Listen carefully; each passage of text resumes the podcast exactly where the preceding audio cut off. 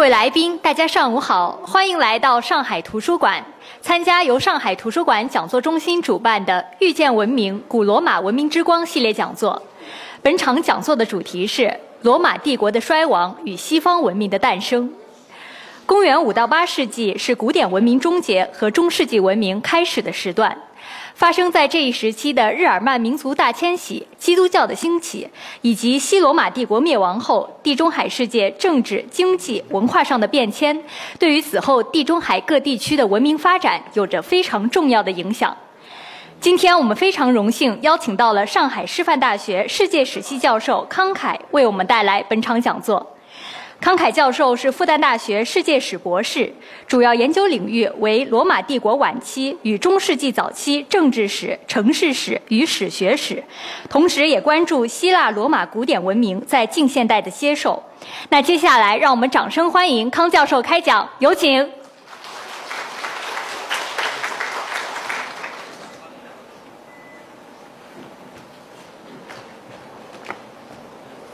喂啊，各位观众好啊。首先，这个非常感谢这个上海图书馆的邀请，对吧？那么其次呢，我很惊讶，在座的这个上海早上九点半有那么多人过来，对吧？那么按照这个，我也是上海人，对吧？按照我们上海人的传统，九点半很多人都在这个家里平躺的，对吧？就是说，所以各位到这里来啊，这个早上能够出现在街道里的都是有追求的，对吧？尤其是到了这个上海图书馆，大家都是对知识有追求的。那么我再次感谢大家，这个我也很惊讶，对吧？好，谢谢。那么我今天讲的呢，呃，其实是这个呃和罗马帝国衰亡有关的事情，对吧？就是说，听起来好像和我们上海人，对吧？这个也非常遥远，对吧？但我尽量用比较我们上海人说比较接地气的话，呃，给大家呃稍微普及一下这方面的知识，然后让大家了解到这个当中到底和我们现在的世界格局和我们的。呃，现代的生活有一些什么样的联系，对吧？其实多少是有一点的，尽管非常遥远，对吧？那么我们对罗马帝国的了解啊，那么基本上是在几本这里，对吧？就是说几本的罗马帝国衰亡史，呃，大家知道这个呃是很有名的，对吧？我们国内有很多版本，对吧？非常厚，对吧？厚的像砖头一样的，可能很多人这个翻了一本就是翻不了了，对吧？那么罗马帝国衰亡史呢，给大家一种感觉就是说那个是个野蛮和宗教的胜利，是一个呃。相对来说是一个比较黑暗的时代，对吧？就是说什么都不行了，对吧？那么这本书，呃，是吉本在当年他在罗马旅游的时候，对吧？他写的，他印象很深，就是他在自自传里面写的，对吧？他看到以前罗马帝国的废墟，废墟上都是这个方济各会的会士，对吧？赤脚修士在唱歌，然后大家可以看，就是说他其实讲的是在傍晚，对吧？用歌曲是在晚祷，这种晚祷啊，这种 vesper。是在我们一般性是在五点多、六点多的时候，对吧？大家看这个夕阳黄昏照到了这个罗马帝国的废墟上，基本在上面沉思，对吧？然后产生了很多这个浮想联翩的，对吧？那么这是一种很传统的观点。我今天想给大家讲一些新的东西，对吧？就是说，罗马帝国的衰亡不一定完全就是一个悲剧，也有一些呃新的东西出现了，对吧？尤其是一些 和我们现代世界。关系更加密切的一些新事物诞生了，对吧？那么我相信，如果几本穿越到二十一世纪，对吧？从我们这个门里面进来，看到我们还在用几本的话呢，几本在欣喜之余，应该也会有一些淡淡的忧伤的。为什么呢？因为他说，我都过去两百年了，对吧？就是说两三百年了，到现在你们学术还没进步，还在拿着我的东西，对吧？站在巨人的肩膀上，我们理应看得比巨人更远，对吧？那么事实显然，我们现在呃远远超过了几本，对吧？那么尤其是这位。彼得·布朗，对吧？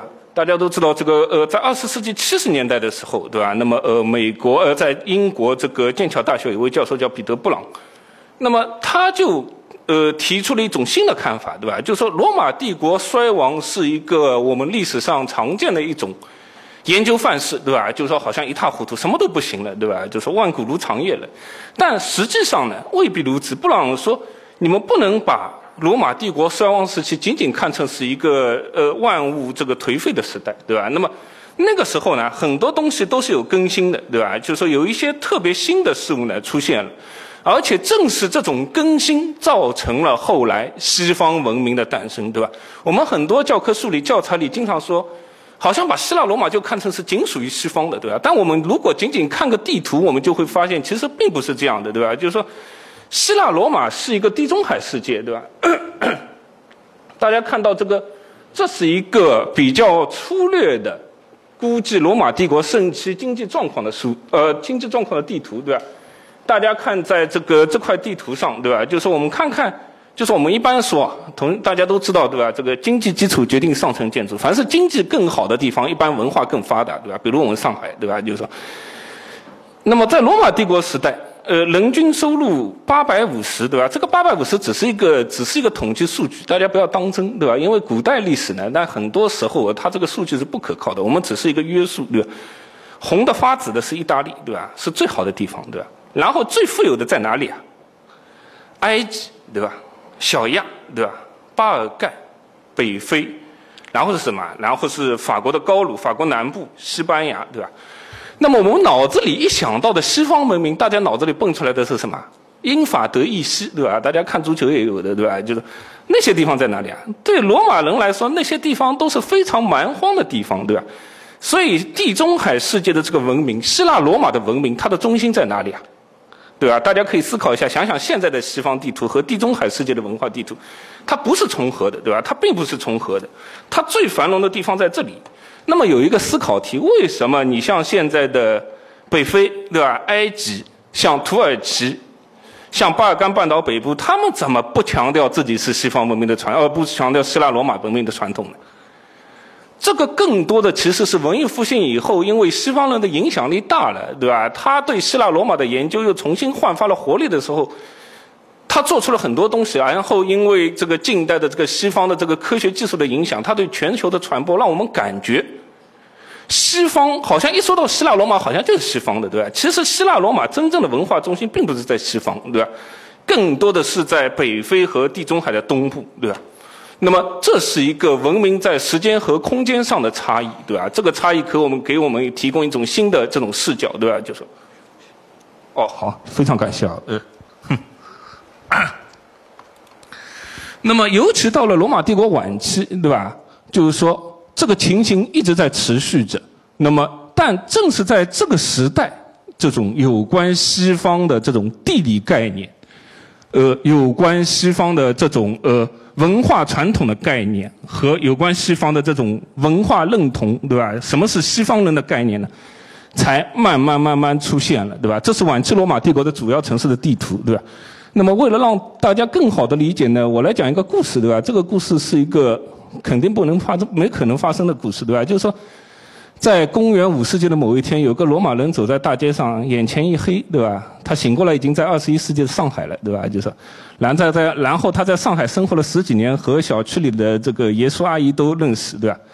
然后他在聊天的时候呢，那个那些小区的朋友问他，哎，你们罗马帝国的上直角在哪里啊？对吧？就是说。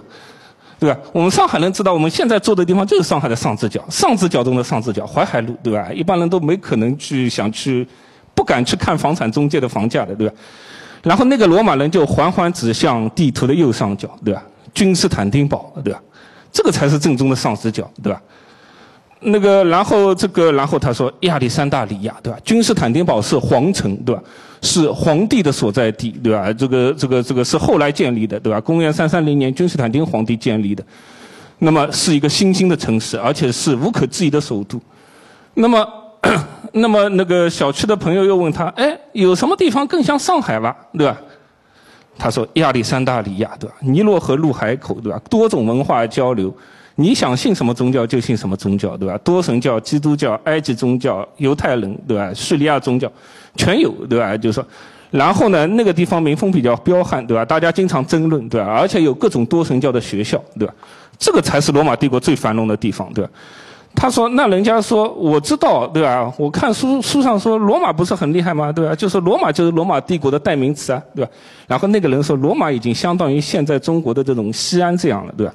它是一个故都，对吧？它是一个故都，但是这个故都呢，其实这个皇帝已经不太在了，对吧？皇帝已经不太去了，对吧？只有一些元老，对吧？大家看了更多的像一个历史遗迹一样的，对吧？就是说，他有过一些政治军事的影响，但这种影响啊。”并不是很强烈的，主要的一线城市，对吧？罗马还是一线城市，对吧？就是说，但这个一线城市呢，已经不是君士坦丁堡和亚历山大里亚可比的，对吧？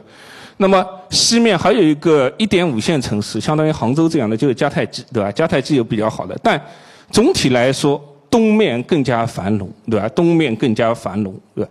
这就是呃晚期罗马帝国的一个状态，对吧？就是说，你要问当时的罗马人，对吧？几千年以后，伦敦、巴黎这些地方，对吧？大家看这个西北角，对吧？伦敦、巴黎这些地方会成为。最重要的城市的话，别人会觉得你这个、你这个、你这个太离谱了，对吧？你这个是科幻小说，因为那些地方呢，当时根本都是一些军事城镇，对吧？而且罗马帝国在公元四幺八年左右已经放弃伦敦了，对吧？这些伦敦人跟罗马人说：“你们快来救我，对吧？”盎格鲁撒克逊人过来了，蛮族人过来了，对吧？然后罗马皇帝怎么说啊？就你们好自为之吧，对吧？就是我们已经没有足够的兵力了，对吧？所以到了公元五世纪啊。罗马帝国放弃伦敦了，对吧？这个就是晚期罗马帝国的一个经济和文化的形态，对吧？希望通过这个刚才的故事，大家能够更好的理解啊。那么也正是这个时候，到了公元四世纪末，到了公元三九五年左右呢，狄奥多西皇帝把自己的两个儿子分别安置在西部和东部，对吧？一个叫霍诺利乌斯，对吧？霍诺留，一个叫阿卡迪乌斯，对吧？那么从此以后，东罗马帝国呃，罗马帝国东西部分治了，对吧？大家注意，从意大利右面，对吧？意大利东面在巴尔干半岛西北面的这条线，对吧？这条线其实很重要，这条线到现在仍然是存在的，对吧？就是说这条是不是实际实线，对？而是一个虚线，但这个虚线呢，是西方文明的一个边界线，对吧？我们常说的东西方文明，好像现在说成。现在当然不一样了，对吧？现在更多的是一种经济文化意识形态的这种，但在那个时候，这是最初的拉丁基督教文化传统和希腊东正教文化传统，包括双方的这种各种语言上的分界线，对吧？那么这是晚期罗马帝国的这个划分，它有政治目的，但很多时候也考虑到了这个地方的一些不同的文化形态，对吧？我们看看现在的欧洲的语言分布，大家注意这条线，对吧？当然，这条线其实多少是有点浮动的，对吧？意大利的东北部和呃和巴尔干半岛的西北部这样一条线，对吧？我们看到红色的是讲日耳曼语的，对吧？大家都知道，晚期罗马帝国到四到五世纪，野蛮人来了，对吧？德国人来了，对吧？日耳曼人来了，他入侵了罗马帝国，所以这一块变成日耳曼语了。那么黄色的是罗曼语族，对吧？呃，印欧语系、拉丁语族、罗曼语，对吧？里边罗曼语是什么意思啊？罗曼语就是讲罗马帝国的官方的拉丁语到了各个地方变种以后的这种话，对吧？所以你像意大利、法国、葡萄牙、西班牙这些地方，他们讲的话其实是相通的，这是罗曼语，对吧？但日耳曼语和罗曼语共同组成了一个罗马帝国西部的一个语言传统，所以我们从小被折磨学英语啊。英语是什么字母啊？拉丁字母，对吧？但东面是什么？东面是一个正宗的希腊传统，对吧？大家看，尽管希腊只有粉红色的一小块，但上面的这些紫色的都是斯拉夫传统，对吧？那么斯拉夫传统和希腊传统有什么关系呢？斯拉夫语就是公元八世纪到九世纪的希腊传教士发明的，对吧？那个传教士叫西利尔，对吧？所以大家知道这个俄语，对吧？学过俄语的话，或者学过斯拉夫语言的话。西利尔字母是共通的，对吧？就是说东面都是用西利尔字母，而这个字母就是希腊传统，对吧？而西面是什么？西面就是拉丁传统，对吧？这是语言分布，对吧？但有人说你光看语言也不行啊，这个语言分布因为很复杂，对吧？那我们再来看看别的，这是个数据过期了，对吧？二零一九年欧洲的 GDP，对吧？人均 GDP，大家看看这个经济，对吧？这条线大约在哪里啊？大约也是在意大利的东面和巴尔干的西北面，对吧？就是说绿色多的一点，对吧？除了葡萄牙这种特例以外，对吧？就是说绿色多的一点，对吧？我们一般认为是西欧，对吧？大家可以看到这个，尽管没有国家的名字，但大家多少都可以看到，对吧？就可以想象到，你像哪怕像意大利这种地方，对吧？这个是德国、法国什么的，对吧？这个就是西欧的这条分界线，而且这条分界线一直向北面延伸到了波罗的海，对吧？北欧三国，瑞典、挪威，对吧？丹麦，对吧？包括这个呃这些北欧国家，对吧？就说这条分界线还是很明显的，对吧？那么这是一个经济，对吧？那么有人说这个经济也不能决定，对吧？我们再来看看宗教，对吧？这条分界线也是很明显的，对吧？天主教和东正教，对吧？紫色的是基督新教，对吧？但基督经基督新教大家都知道是公元这个一五一七年以后，马丁路德。呃，马丁路德呃呃宗教改革以后分裂出来的，对吧？那么原来它也是天主教的版图，大家可以看到这个是很明显的，对吧？就说一段，对吧？但这个时候北非当然是不一样的，对吧？北非是变成了伊斯兰文明的这个核心了，对吧？就说这一条线啊，若隐若现，表明了欧洲的这个政治和文化的隔阂。那这条线是什么时候出来的，对吧？回到刚刚最初的话题，就是罗马帝国晚期，对吧？那么，所以拉丁西方和西方文明到底是什么关系，对吧？就是说，大家去看现在市面上的很多西方文明的教材，有很多说法，就是说西方文明的脉络，对吧？源头是希腊罗马，这个没错的，对吧？但源头不是本体，对吧？就是说，西方文明的源头，一个是希腊罗马，一个是希伯来，对吧？但某种意义上，它也吸收了很多这个东方文明的元素，对吧？但真正西方文明有这种样的这样的地理概念。什么时候有他们作为西方人的这种语言文化传统的认同，对吧？那么其实就是在公元四到五世纪罗马帝国衰亡的时候，对吧？大家那个时候才真正意识到自己是西方人了，对吧？那么这个是雅克勒高夫的，对吧？我看了很多这个西方文明史的教材，对吧？看到最后还是勒高夫的说法是呃比较贴切的，对吧？或者说最精到的，我也不读了，对吧？大家都能看到。呃，乐高夫的书呢，最近我们国内的出版社翻译了很多，对吧？有兴趣的观众，大家也都可以去看看，对吧？我觉得他是写的相对来说是比较友好的，对吧？就是说，而且这个翻译的这个质量都挺好的，对吧？就是说，有些法国人的书看到最后不知道他他在讲什么，对吧？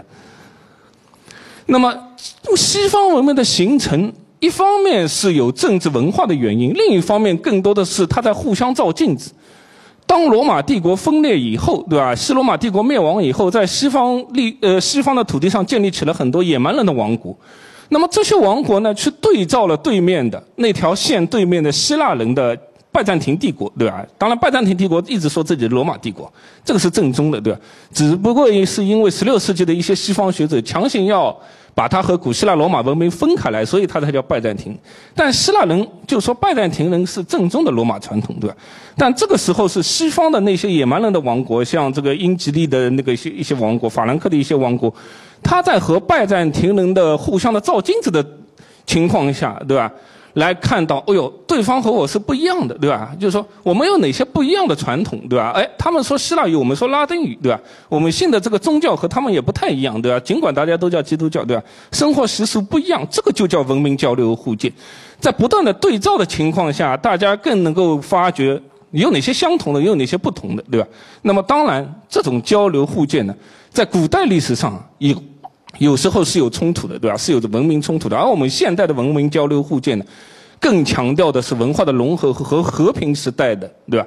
各种各样的文化交流，对吧？那么这才是西方文明最初的地域空间以及呃各种文化认同产生的渊源，对吧？所以我今天这刚刚只是一个引子，对吧？今天主要有三部分内容，一个是告诉大家。希腊罗马古典文明的世界观和西方文明的世界观有何不同？这个为什么重要呢？那有人说，我看了很多书啊，对吧？这个希腊罗马人不是经常说他们是东呃，经常说我们和东方人不同吗？对吧？这个难道不是西方吗？对吧？但问题在于，并非非此即彼的，对吧？西方和东方当中还有一个中间嘞，对吧？那么另一方面是讲西方文明到底继承了哪些希腊罗马的传统，对吧？那么同时他们又在哪些方面和希腊罗马不一样，对吧？那么还有一个就是西方文明在最初建立的过程中，它是怎么样和同时代的你像拜占庭啊，文明交流互鉴中来日日益的巩固和增强自己的文化认同，对吧？这个其实这就其实有个很好的例子，对吧？在座的我们都是中国人，我们在这里。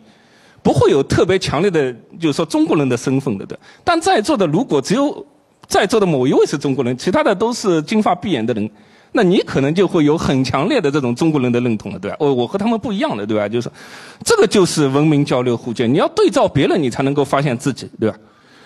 那么这是一个典型的西方现代的这个好莱坞式的叙事，对吧？The first crash，对吧？东西方文明的第一呃第一次交流，对吧？这个是斯巴达三百武士的啊，他把波斯人描写的特别怪异，对吧？这个这个这个波斯人，这个呃总感总让人感觉有一种说不出的怪异，对吧？而且这个非常野蛮，对吧？当然，这个波斯人在希腊人看来也是一个文明啊，也是个文明，只不过这个文明和从我们这些书里，对吧？这些影视剧里给我们构建出的是一个西方是他们能够了解的，对吧？希腊是他们的自己，对吧？是一个他们完全能够了解的和他们有一些相似的一些人，对吧？和一些文化，但波斯就是一个异族异族文化，对吧？他者，对吧？是东方，对吧？你看东方和西方完全不一样。但如果你真的穿越到古希腊，你跟希腊人说你是一个西方人，对吧？希腊人可能会震怒的，对吧？可能会这个给你一个白眼，对吧？希腊人说我们是世界的中心啊，我们凭什么被你说成是西方人啊，对吧？这是最早的古希腊的留下来的一个地图，对吧？这个地图上呢。不一定看得出什么，对吧？大家可以看到希腊雅典在正当中，对吧？雅典在正当中，他们觉得自己就是世界的中心，对吧？那么这个呢，其实是最早的一个萌芽的意思，对吧？那么，呃，希波克拉底也是这样的，对吧？大家如果去看这个希波克拉底留下的作品，当然，希波克拉底留下的作品不一定是希波克拉底，我们现现在一般叫做伪希波克拉底的著作，对吧？他讲了一些人根据不同的地理环境啊。它有不同的这种呃生活习性和不同的身体特征，对吧？你看希腊人，希腊在哪里啊？Greek，对吧？这个这个分辨率有点低，对吧？Greek 在这里，对吧？北面斯基泰，东面波斯，南面非洲人，对吧？西面凯尔特，对吧？这个和我们中国早期的这个朴素的这种地理地理的这种思想很像的，对吧？我就想到了这个《黄帝内经》，对吧？如果大家有兴趣看看《黄帝内经》的话，对吧？它也是按照方位的，对吧？就是说，当然它可能好像是按照金木水火土，对吧？也是按照方位的，但最最当中的人一般是最好的，对吧？那么，希波克拉底就认为，对吧？与寒带和热带地区相比啊，温带的草木茂盛，对吧？所以人也更文明，人的体型也高大平正，对吧？那有人说这两位呢不是很重要，对吧？希波克拉底当然重要了，但我们不知道。他的生平都不知道，对吧？但有一位呢，更加经典的就是这位，对吧？亚圣，对吧？亚里士多德，对吧？那么亚里士多德在政治学中啊，他更加进一步的发挥了这个观念，对吧？这是一个非常明显的这个希腊文化中心论，对吧？他说希腊人在地理上是处于当中的，对吧？所以兼备了北人和南人的这种品质，对吧？他说北方人呢，头脑迟钝，因为太阳照在他那里啊。他说血，呃。太阳很少，对吧？阳光很少，血到不了他的脑子里，所以他脑子比较僵，对吧？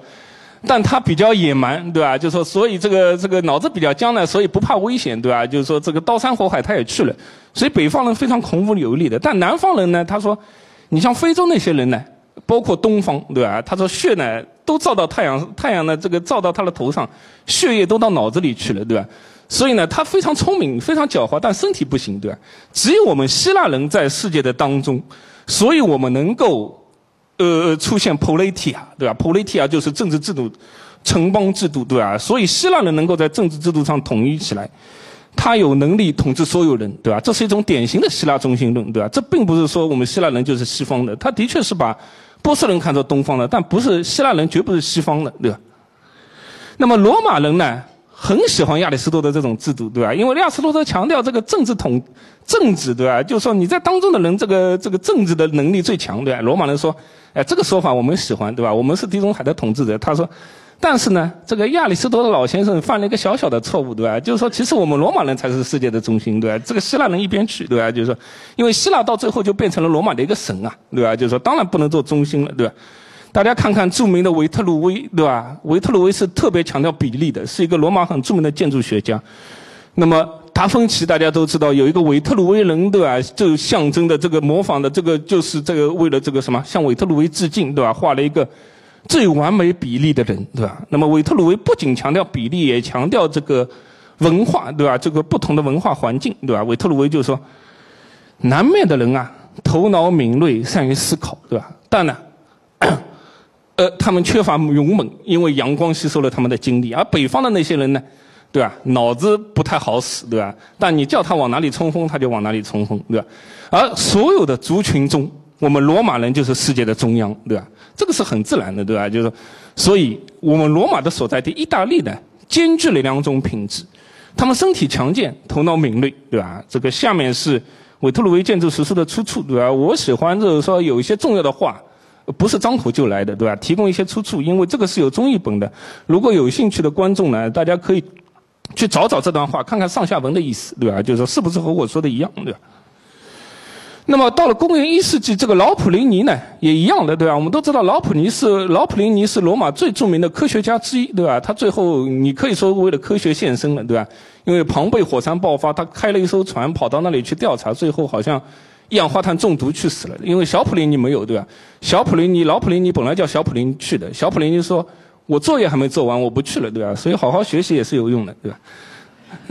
就是啊，然后小普林尼留下了一个。最重要的这个庞贝火山爆发的记载，对吧？那么老普林尼我们看怎么说，对吧？世界的中央，对吧？南北合合并了南北的两种特性，他们主要是重视南北，对吧？东西有时候也说了，但说的比较少，对吧？他说人们有温和的习俗，感觉敏锐，能够充分的呃长满自己的智慧，对吧？拥有政府，这是其他族群所未有的，只有世界的中央才会有，对吧？当然了。呃，罗马人的这种所谓的这种族群观念，我们一般用学术界的术语叫 ethnography，对吧？E T H N O G R A P H Y，大家去看孟德斯鸠、伏尔泰也有的，对吧？那个伏尔泰有本书叫这个什么风俗论，对吧？风俗论，他们也有了，因为到了启蒙时代，他们更加也同样这个借鉴了希腊罗马的这种 ethnography，对吧？族群书写、族群描述，但。他们那个时候已经不太讲东西方了，因为他们看到这他们这个在世界的西面，那个地理环境发达了。但有一点他们仍然是有的，就是说南北中他们是分的，就是说温带他们觉得欧洲属于温带，所以什么？所以文化昌盛繁荣，对吧？然后大家如果去看当时的那些传教士写给西方人的介绍中国的书，他说为什么中国的文明那么发达，对吧？因为启蒙时代这个有时候有一度有中国热的，他们非常粉中国，对吧？什么都好，对吧？为什么中国那么发达？就是因为中国在东呃，在世界的当呃，在那个温带，对吧？就说气候温和，所以有典章制度，有礼仪，对吧？有文化，对吧？这个都是相通的，对吧？这个并不是近代发现的，对吧？这是一种希腊罗马的传统的改革，对吧？所以西方现在呃，英国曾经呃，现在有一位很重要的这个呃文化史家叫彼得伯克，对吧？他原来也是研究中世纪的，对吧？所以他这个观点呢，我只不过引引经据典引用一下，对吧？和上面的一些观点合起来，大家可以看到，大家可以对比一下乐高夫的观点，对吧？就说希腊罗马文明是一个地中海的文明，并不是说它只属于西方的，或者在某种意义上说它不是西方文明，对吧？它只是西方文明的源头，对吧？真正的当时的西方的源头，呃，西方文明的诞生，要是要在中世纪，对吧？或者是在罗马帝国的衰亡和分裂的时代，对吧？那么这个就是西方概念的起源，对吧？那么接下来来放大一下，详细讲一讲为什么到了罗马帝国后期，这个西方文明会逐渐出现了。一个是行政制度上它更强、更加明确了这个地理的这种划分，对吧？尤其是到了公元呃戴克里先皇帝二八四年执政以来，对吧？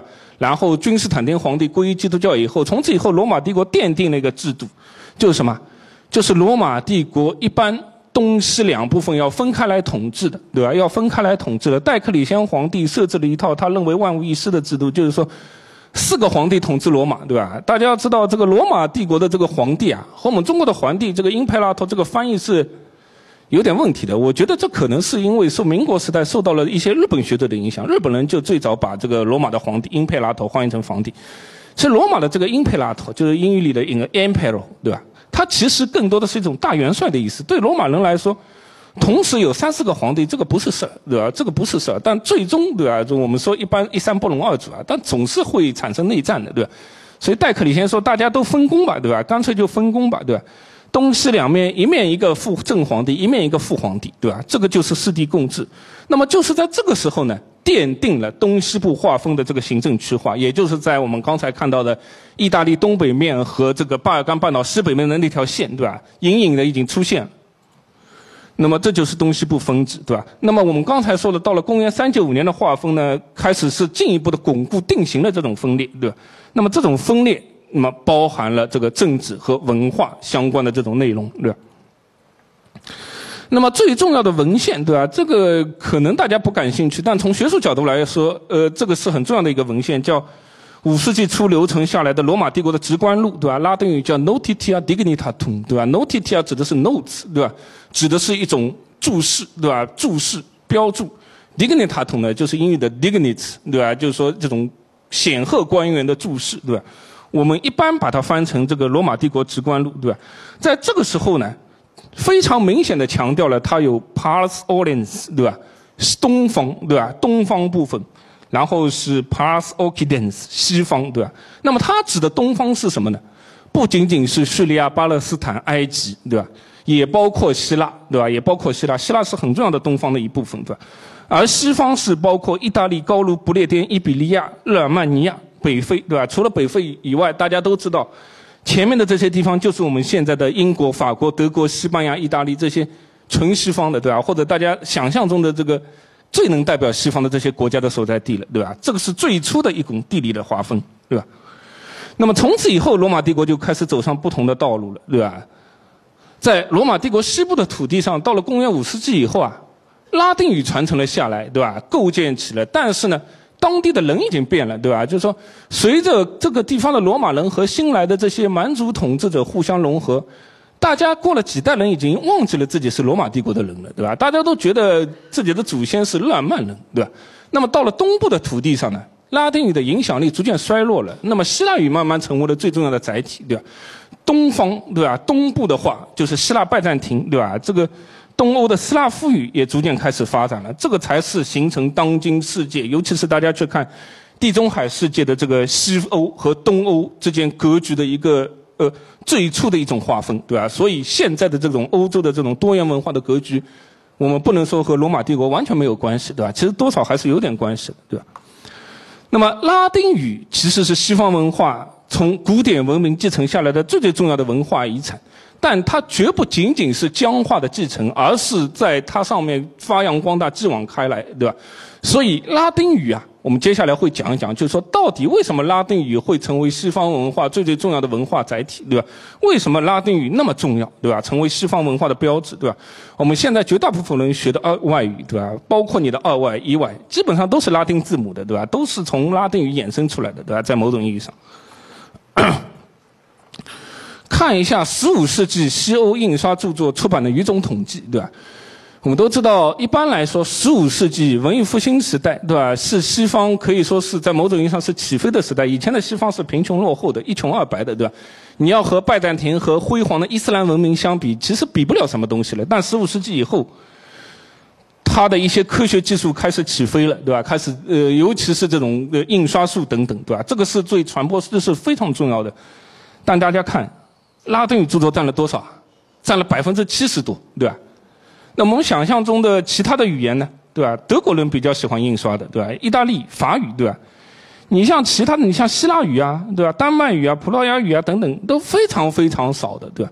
这个就是真正的拉丁西方的不一样，对吧？我们想象一下，如果印刷术在东欧发明的话，是什么？可能希腊语就占了百分之七十了，对吧？拉丁语大概就占百分之十，对吧？那么。西方人在文艺复兴的时代固然是把这些古典拉丁语著作作为典范的，对吧？你像凯撒的《高卢战记》啊，等等等等，对吧？这些东西呢，在座的各位可能多少都听说过，对吧？这个，但更多的感觉一是不明觉厉，对吧？然后翻了几页，可能有点倦意了，对吧？就是说，其实不知道，不一定，就是说我我不知道在座的各位读过多少，对吧？但我相信百分之九十的人可能没有，绝大多数没有完全读完这些东西，对吧？那么这些东西呢，对大家来说，知道这是西方传统的源头很重要，对吧？但你说这个就是西方文化最重要的这种呃遗产呢？这个说不定大家心里也会打个问号，对吧？比较蒙昧的点点头，对吧？但拉丁语的作用，它的影响力绝不仅仅只是存在在这些东西上，对吧？如果我大给大家看下一页的这些拉丁语著作的话，可能大家会更加心有灵犀的点点呃心有灵犀的点点头，对吧？这些作品全是用拉丁语写的。对吧？这些作品哪怕大家没有读过，从小到大九年义务教育，老师耳提面命，天天跟你说这些东西，对吧？就是说不懂也懂了，对吧？摩尔的乌托邦，对吧？哥白尼的天体运行论，对吧？哥白尼是什么地方人啊？波兰人，对吧？托马斯·莫尔是英国人，他是被亨利八世给呃杀掉了，对吧？弗朗西斯·培根的新工具，对吧？格奥修斯是海洋法和国际法的创始人，对吧？战争与和平，对吧？牛顿的自然哲学的数学原理，对吧？林奈是什么地方人啊？林奈是瑞典人，对吧？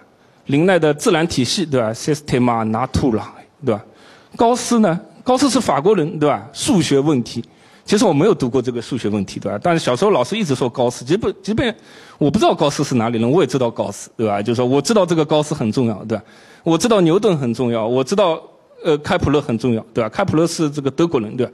就说像这种英国人、波兰人、德国人，对吧？格劳修斯荷兰人，你包括瑞典人，包括高斯这个法国人。他们才是什么？大家想象中的这个真正的这种西方传统的这个代表，对吧？而这些作品呢，要比刚才这些作品对我们中国人来说影响可能更大，对吧？这个大家应该是可以什么多少可以认同的，对吧？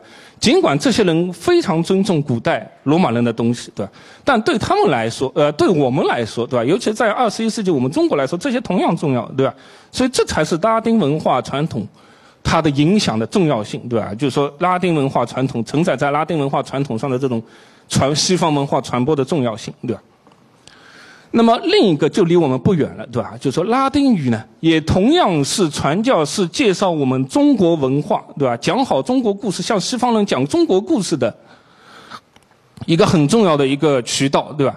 就在离我们这里走路二十分钟的这个徐家汇，对吧？徐家汇藏书楼，对吧？在一百年前有一个叫。有很多的传教士，对吧？这个来到中国，他学习中文，对吧？那么这些传教士主要来自法国的巴黎教省，对吧？但绝也有很多人从西班牙、呃呃葡萄牙，对吧？意大利过来的。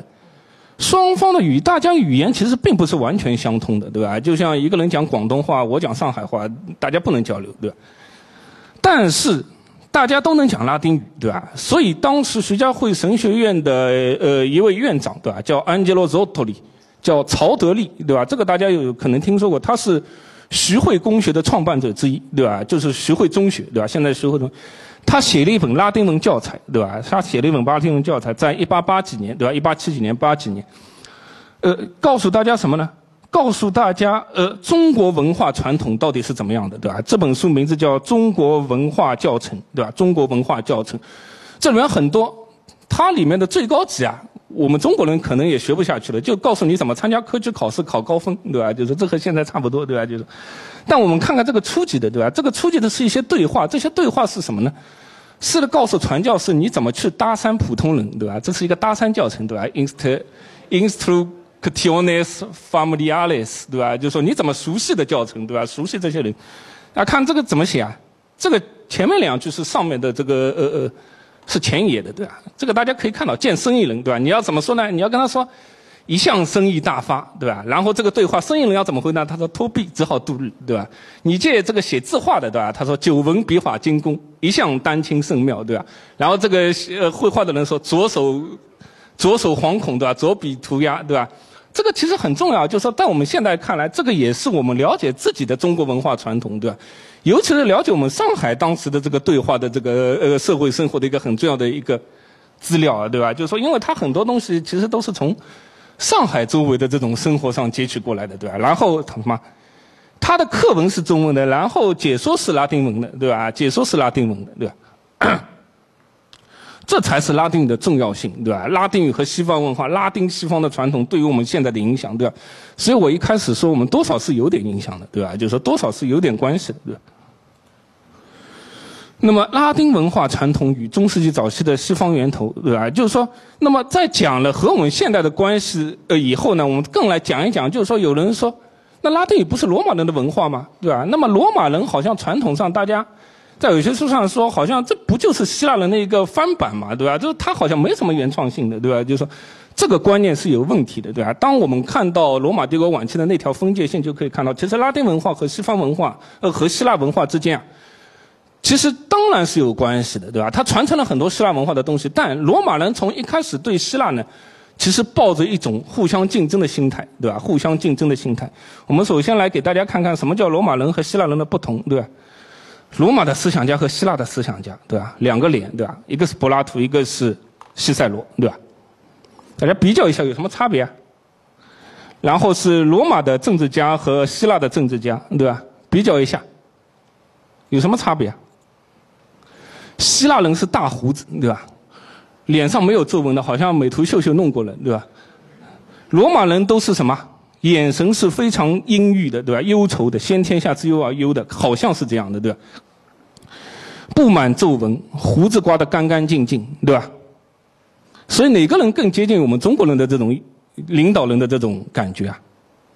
肯定是罗马人啊，对吧？就是说，这是罗马人和希腊人的不一样，对吧？就是说，其实两种文化互相之间是有很多很长期的交流的，但在某种意义上也是不一样的，对吧？就是说，罗马人经常搞不懂希腊的统治者领袖啊，在打仗前会在士兵面前唱歌跳舞的。罗马人说，对我们罗马人来说，这个简直就是有失体统的事情，对吧？而且罗马人这种长相呢，多看几眼更像我们国产剧里面的一些老干部的形象，对吧？就是说。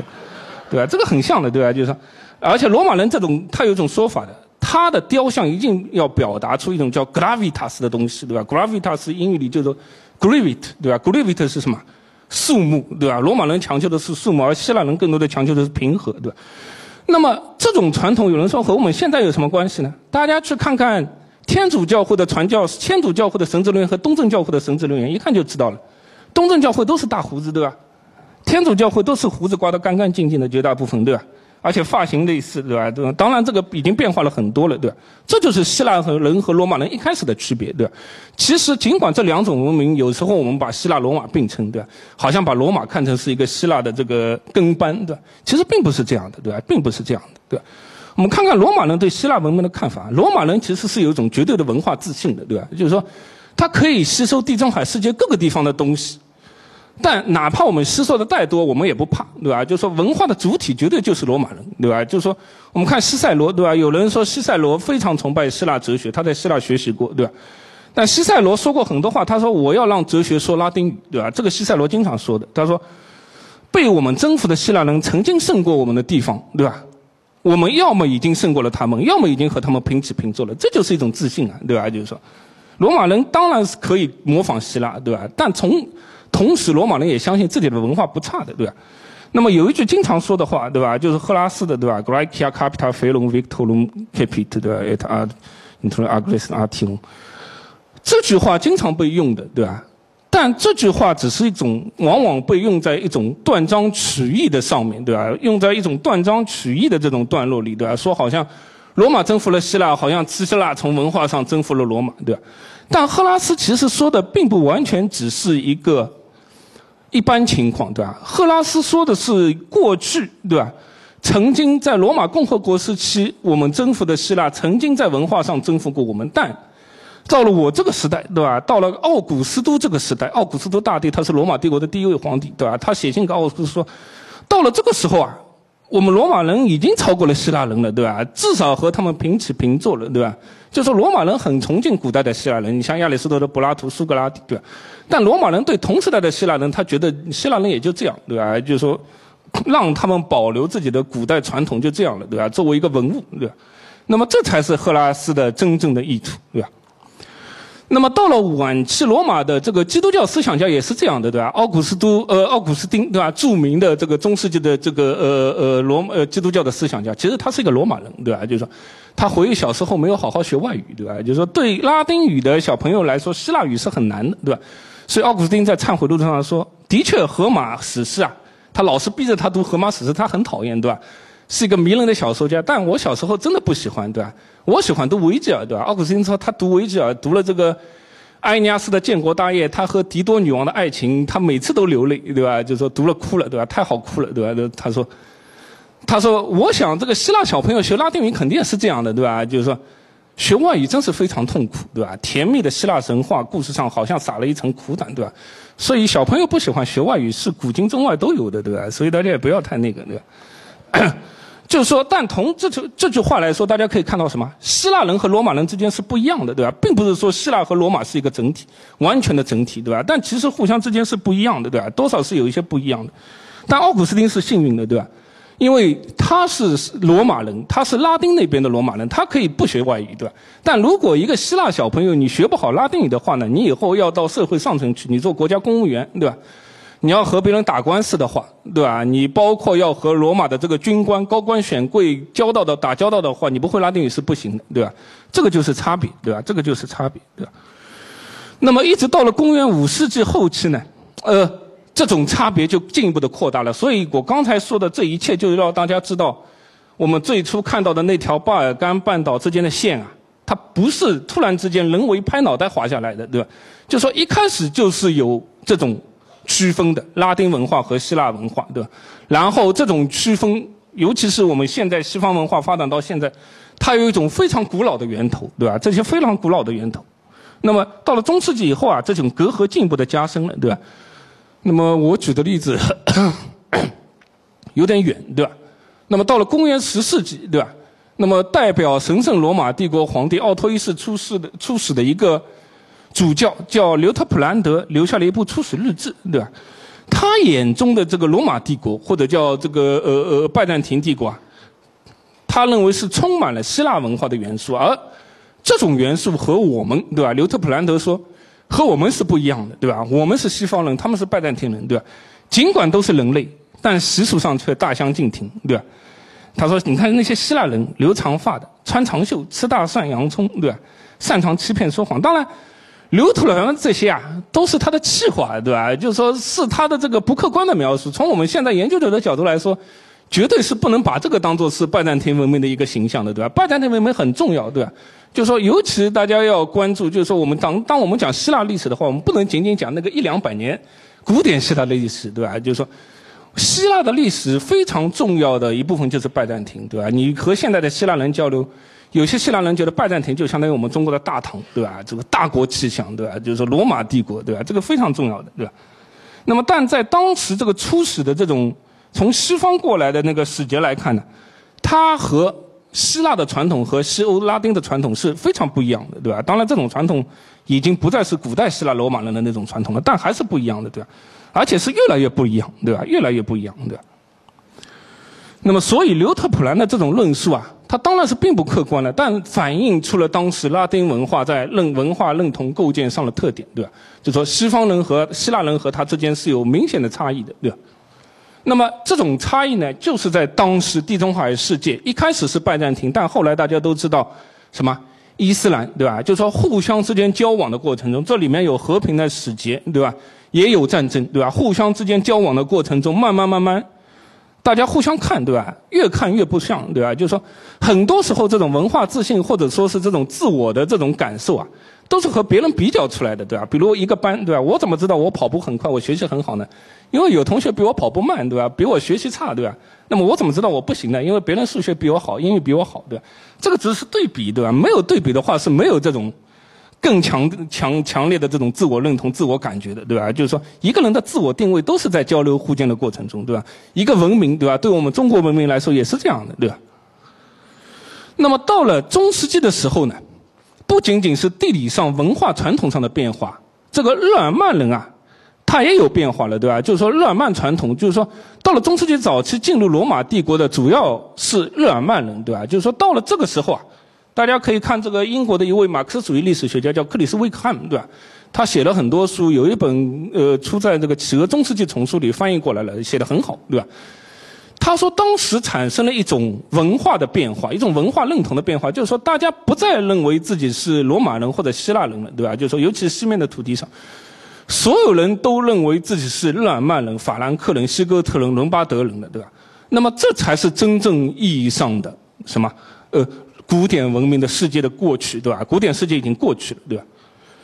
就说中世纪文明的主体，对吧？文化主体就是日耳曼人，对吧？主体就是日耳曼人。当然，你还包括许多，你像犹太人也是的，对吧？就是我们现在讲的文化主体就是日耳曼人创造的，对吧？就是说，在某种意义上，就是说，当然这个这个问题呢，还是有争议的，对吧？就是说，我们一般认为这些野蛮民族进入中世纪以后啊，产生了完全不一样的文化，对吧？那么为什么这样认为呢？是因为后世的西方的民族国家，尤其是十九世纪，我们知道民族主义兴起，这些民族国家在追溯自己民族身份认同，法兰西民族，对吧？在征服自己这个西班牙民族、意大利民族，对吧？盎格鲁撒克逊民族，他们在自主追溯自己民族起源的时候啊，不会追溯到，不会特别去强调希腊罗马，而是强调中世纪早期的这种蛮族大迁徙，对吧？尤其是德国人，对吧？呃，这些这里举几个例子，对吧？就是说这里面的故事有很多，我举几个例子，就是拿破仑，对吧？比如说拿破仑特别强调的是他对莫罗文王朝的兴趣，因为那个是法兰西民族最早建立的有史可据的王朝，对吧？他是最早皈依基督教的，对吧？是法兰克国王克洛维，对吧？那么拿破仑在自己的这个执政的时期，尤其在自己的加冕的时期啊，大量运用了这些中世纪早期的罗马帝国衰亡后的这些日耳曼人的这种传统，来强化自己的王权。我们可以看一下，那么他在巴黎圣母院加冕，对吧？加冕的时候呢，运用了法兰克传统，对吧？一个是他戴的皇冠被称为是查理大帝之冠，对吧？而加冕长袍上是一些更有意思的符号，对吧？大家可以看到雅克路易大卫最著名的画之一，对吧？拿破仑呃御用画家，呃，这是拿破仑在给他的这个皇后约瑟芬加冕，对吧？大家看一下这个长袍上是一些什么东西啊？这个可能看不清，对吧？我所以我给大家一个高分辨率的，这个可能也看不清，对吧？这个其实是小蜜蜂，对吧？就是说小蜜蜂不是为了说明拿破仑很勤劳，对吧？大家可以看到，这是影视剧中的拿破仑加冕，对吧？这个就是更明显了，对吧？为什么？因为拿破仑认为金色蜜蜂象征着最最古老的法兰克王权的标志，是他当时所能够得到的最古老的法兰克王权的标志。而这个标志来自于克洛维的爸爸，对吧？克洛维是第一位莫洛文王朝的国王，但之前他的爸爸应该是个部落首领，对吧？但他在他的这个部落里啊，发展呃他的墓葬里发呃发现了许多金色的小蜜蜂，被看成是法兰克最古老的王权的标志，对吧？他是希望用这个东西来强调自己的王权，为什么呢？呃，这是希尔德里克一世的呃墓中的黄金蜜蜂，对吧？这个是用来干嘛的？有可能是别在腰上的，对吧？别在腰上的是一种装饰，对吧？别在肩上的，对吧？那么是最新的，这个是最新翻译过来的一本书，我们可以看到莫伦王朝的标志就是蜜蜂，对吧？他为什么要这样？是因为要绕过历史悠久的波旁王朝和之前的卡佩王朝的传统，对吧？我们都知道法国，大家想到了法国的旧王朝就是波旁王朝，对吧？路易十四、路易十五、路易十六，波旁王朝的标志是什么？鸢尾花，对吧？是那种鸢尾花，这个大家一看就知道了，对吧？啊，拿破仑的标志是法兰克，对吧？他可以说我比你们要久远的多了，对吧？就是说我是直接传承了这个最早的法兰克国王的这种法统，对吧？这个是他的一种意思，对吧？就是说，而这种东西是什么？他强调的是一种中期、中世纪早期的历史，罗马帝国衰亡以后的日耳曼人的历史对于他建立的国家的重要性，对吧？那么，拿破仑在1806年到了意大利，他加冕意大利国王的时候，也戴了铁王冠，对吧？铁王冠让大家感觉好像是有点中世纪这种什么《冰与火之歌》里面的这种东西了，对吧？但其实这个是个真货，对吧？他也是强调了中世纪早期的。伦巴德王国对意大利的统治的这种历史，对吧？那么这是个真品，对吧？这个现在放在意大利的某个国物馆里，对吧？这是铁王冠，对吧？那么拿破仑呢？当然他统治的时间并不长，对吧？并不长。但拿破仑战争，大家知道，这个中学历史教科书上，它是欧洲民族意识兴起的一次很关键的这种战争，对吧？它不仅呃提升了法兰克人，对吧？法兰西和意大利的这种民族意识，对吧？更重要的是，对吧？它激发了日耳曼人的民族主义，对吧？而日耳曼人民族主义对十九世纪、二十世纪的历史产生了非常非常重要的影响，对吧？那么这其中，我给大家介绍一个例子，就是日耳曼文献集成，对吧？就说当十九世纪，对吧？就是说拿破仑占领普鲁士以后呢，这当时这个神圣罗马帝国存在了两派，对吧？一派是拿破仑的脑残粉，对吧？大家非常欢迎他，对吧？这是拿破仑一八零六年进入勃兰登。登堡大门，对吧？就是说有许多人其实是崇拜皇帝的，但也有相当一部分人，对吧？是反对拿破仑的，对吧？这其中就有一位，呃，就有比如说这个阿恩特，对吧？这个马克思恩格斯经常提到的这个阿恩特，对吧？还有什么？呃，阿恩特写过一首祖国歌，对吧？好像是他写的，对吧？这是最早被翻译到我们中国来的这个德德语的诗歌之一，对吧？如果我没记错的话。那么还有一些谁啊？你像。卡尔冯斯泰因，对吧？这个他以前是普鲁士的首相，对吧？他想对普鲁士进行一些改革，对吧？然后就引起了拿破仑的解决，呃，警觉，对吧？因为当时普鲁士是受到法国的控制的，所以拿破仑找个例，找个借口把他撤职了，对吧？那么他是非常，当时有一大批，呃，有一大批日耳曼的民族主义者在德国各地奔走，对吧？要宣扬德意志的统一，对吧？这个一直到一八七零年终于统一了，对吧？这个当时其实从十八世纪初，在拿破仑战争以后就开始。那么这个卡尔冯斯泰因呢，在维也纳和会上也希望促成德国的统一，但最后因为著名的外交官对吧，梅特涅的这个阻挠对吧，就是说梅特涅一直强调奥地利的地位对吧，所以他最后心灰意冷失败了，然后就一门心思的去搞历史。这一机构出版了最后名为这个《Monumenta Germania Historica》日耳曼文献集成的大型出版物，对吧？我们现在国内比较通俗的译法是日耳曼文献集成，但在拉丁语里，这个是个拉丁语，对吧？这个 Monumenta 是双关的意思，对吧？你可以说是日耳曼历史的大型文献，对吧？那么另一个意思是什么？大家从英语就可以猜出来，就是日耳曼民族历史的丰碑，对吧？这是一个丰碑，对吧？那么他的这种，他这个日耳曼文献集成有一个很著名的爱国主义的格言，叫 “Sanctus Amor Patriae Dat Animum”，对吧？对祖国的神圣之爱，Dat 就是给予了，Animus，对吧？Animus 就是拉丁语的灵魂的意思，对吧？它在这里变成了一个宾语，就叫 Animum，对吧？那么大家如果现在去看日耳曼文献集成的网站，所有的书的一开始的封面全是有这个东西的，对吧？尽管从十九世纪到二十一世纪，德国的这种民族意识啊，这个民族认同什么的，变化很多，对吧？他现在有很多移民，但这个东西是没有变过的，对吧？对祖国的神圣之爱赋予了灵魂，对吧？那么，尤其是到一八七零年以后，德意志帝国统一以后，对吧？以普鲁士为主导的这个日耳曼文献集成的编纂，变成了一个国家重大特大项目，对吧？就是说。你像蒙森这样的罗马史专家，他也做了很多日耳曼文献集成的教刊，对吧？我们都知道蒙森拿过一九零几年的这个零二年，对吧？应该是诺贝尔文学奖，对吧？他的文笔是非常好的，但他同时也校刊了很多，校订了很多中世纪的手稿，罗马帝国衰亡时代和日耳曼早期的手稿。因为对日耳曼人来说，对德国来说，这个是他民族国家的根基，对吧？最最重要的祖先的源头，对吧？那么除了蒙森以后，还有这个小朋友们熟悉的格林兄弟，对吧？格林兄弟为什么要收集那么多德国的民间传说，对吧？同时为什么要他去研究日耳曼与日耳曼法呢？同时他们也是和之前的像阿恩特、像这个冯斯塔因一样的，对吧？他们要强调告诉所有日耳曼人，我们是一个集体，我们有共同的传统，我们有共同的文化的宣祖先，对吧？就是说他通过这些研究也是要强调。日耳曼人对于中世纪早期的贡献，对吧？就是说，日耳曼人摧毁了罗马文化，对吧？就是说，颠覆了古典文化。当然，在某种意义上，当时是非常激进的，对吧？有些极端的日耳曼的民族主义者说，罗马人、希腊罗马人那种东西已经没有了，对吧？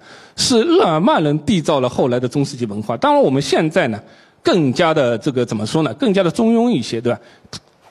现在的欧洲文明既有希腊罗马的传统，也有日耳曼传统，对吧？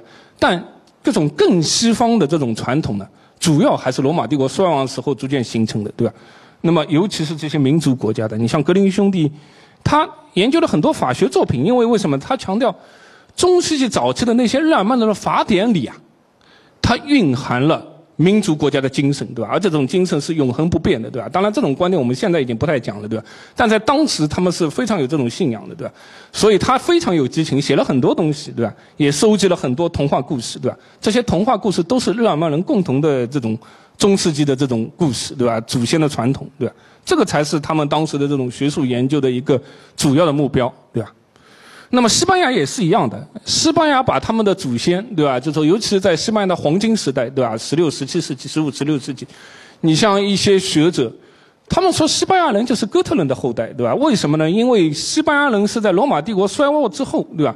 他们和哥特人联合在一起以后，才真正形成了基督教国家，对吧？就是说，西班牙人在当时是特别重视信仰的，对吧？就是说，当然这个信仰是非常严苛的，对吧？你像。西班牙的宗教裁判所，对吧？大名鼎鼎的，对吧？就是说非常恐怖，对吧？非常恐怖。那么当时你像这个呃戈维多这样的人，对吧？他就是说，呃，西班牙人就是呃哥特人的后代，对吧？就是说，他把西班牙人的这个祖先一直追溯到深山中看管洞穴的哥特人，对吧？而哥伦布呢，是把西班牙人，对吧？也就是哥特人的后代带到了地球未知的边缘，对吧？当然现在已经不这么讲了，对吧？但一度。对他们来说，中世纪早期才是这些近代西方民族国家的祖先历史的最最重要的源头，对吧？是他们的立国之本，对吧？那么讲完了这些近现代的利用，我们来讲讲到底为什么呃，到底为什么在当时会出现这样的变化，对吧？呃，会出现这样的变化。那么一个是我们可以从当时的历史资料里来看的，对吧？就是我特意挑了一些中译本，对吧？所以有兴趣大家可以看看。就是说到了法兰克这个呃，到了罗马帝国后期，对吧？我们可以看到有一条很明显的脉络，就是说，当在四世纪、五世纪的时候啊，许多你像在现在高卢那个地方的人呢，他们还强调自己是罗马人，对吧？他说：“你看野蛮人来了，对吧？就是说多么危险，对吧？就是我们罗马人要完蛋了。”但到了六世纪以后不一样了，对吧？我们看到当时的史料里，他们已经觉得罗马帝国已经是个过去式了，对吧？就是说，这个多尔主教格列高里啊，他写过自己的一个家谱，他说我自己以前是家族是罗马元老，对吧？他就讲了一下，这个说明自己家家世显赫。但很奇怪的是，他很少讲罗马历史，对吧？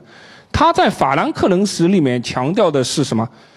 基督教会对于当时的这个高卢的这个重要性，对吧？他的意思是说，这个时候啊，你像法兰克人来了，就是说，你像罗马人，你到底是罗马人还是法兰克人还是什么人不重要，对吧？